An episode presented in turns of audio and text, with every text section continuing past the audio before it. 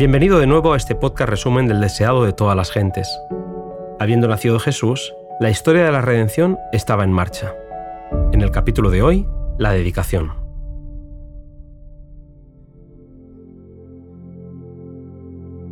Cuarenta días después de su nacimiento, conforme a la ley judaica, Jesús fue llevado a Jerusalén para ser presentado en el templo.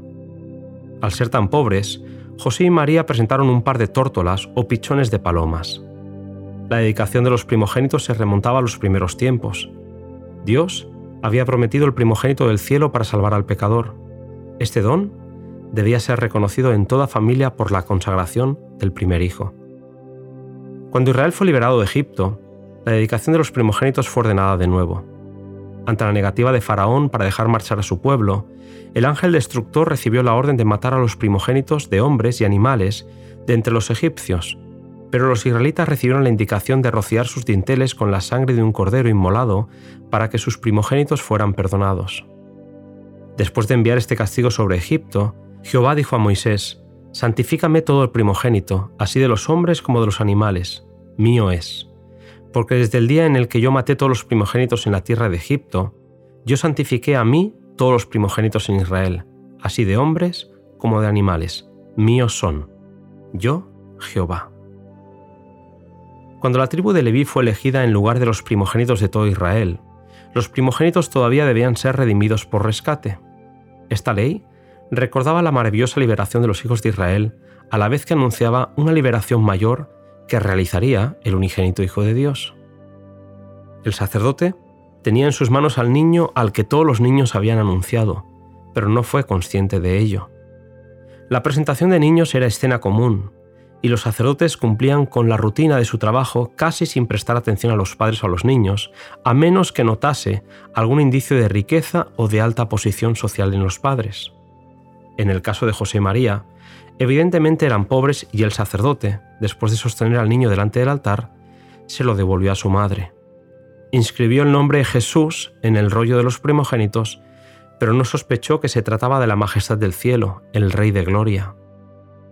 Todo aquel ritual estaba por perder su significado porque aquel al que todo el ritual anunciaba ya había llegado. Jesús era el pacificador, el gran yo soy, era el deseado de todas las gentes, la raíz, la posteridad de David, la brillante estrella de la mañana. Aquel niñito impotente era la esperanza de la humanidad caída. El niño por quien se pagara el rescate era aquel que había de pagar la redención de los pecados del mundo entero. Aunque el sacerdote no vio nada llamativo en aquel niño, hubo un hombre justo llamado Simeón, que guiado por el Espíritu, pudo ver en aquella familia y particularmente en el niño a la consolación de Israel, aquel a quien tanto había deseado ver. Al tomarlo en brazos, el anciano Simeón pudo agradecer a Dios por ver al que tanto había anhelado conocer. Después de dedicarle unas palabras proféticas a María, Simeón les devolvió el niño a sus padres. Entonces, Ana la profetisa vino y confirmó el testimonio de Simeón acerca de Cristo.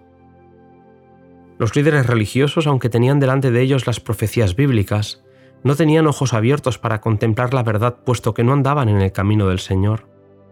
Elena White afirma que así sucede todavía. Los hombres reconocen a Cristo en la historia mientras que se apartan del Cristo viviente. María reflexionó en la amplia y profunda profecía de Simeón. Aunque conocía las profecías referentes al Mesías, no entendía la misión de Cristo.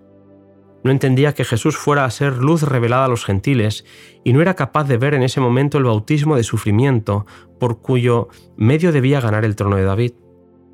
Simeón había dicho, una espada traspasará tu alma, y estas palabras tuvieron su máximo cumplimiento cuando María vio a Jesús colgado en la cruz.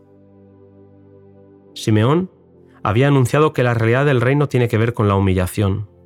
El creyente ha de caer en la roca para poder ser levantado en Cristo. El yo debe ser destronado, el orgullo debe ser humillado, si queremos conocer la gloria del reino espiritual. Pero los judíos no estaban dispuestos a pasar por la humillación y por lo tanto no quisieron recibir a su redentor. Aunque Satanás presenta a Dios como un ser egoísta y opresor, que lo pedía todo y no daba nada, que exigía el servicio de sus criaturas para su propia gloria, sin hacer ningún sacrificio para su bien, La obra de Cristo revela el corazón del Padre y muestra que aunque el odio que Dios siente por el pecado es tan fuerte como la muerte, su amor hacia el pecador es más fuerte que la muerte. Habiendo emprendido nuestra redención, no escatimará nada, por mucho que le cueste, de lo que sea necesario para la terminación de su obra.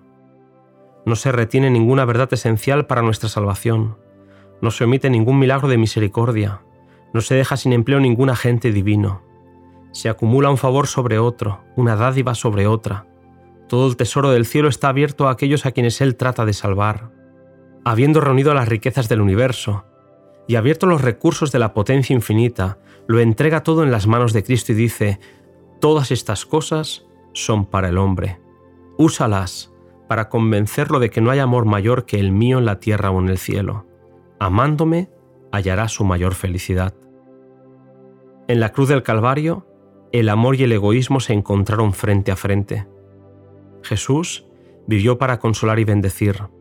Satanás manifestó que su único propósito es acabar con el Hijo de Dios. Desde el pesebre hasta la cruz, la vida de Jesús fue una vocación de entrega de sí mismo, y los que se dejan guiar por el Espíritu Santo se sienten atraídos hacia Él.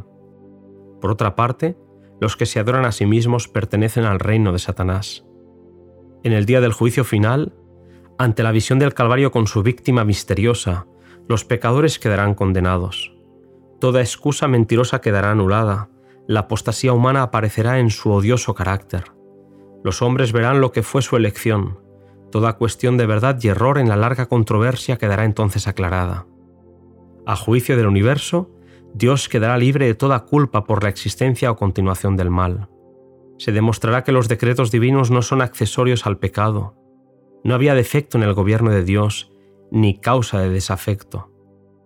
Cuando los pensamientos de todos los corazones sean revelados, tanto los leales como los rebeldes se unirán para declarar, justos y verdaderos son tus caminos, Rey de los santos. ¿Quién no te temerá, oh Señor, y engrandecerá tu nombre? Porque tus juicios son manifestados. Gracias, querido amigo, por acompañarme en este precioso relato de la vida de Jesús en el siguiente capítulo, los magos del Oriente nos señalan que su estrella hemos visto.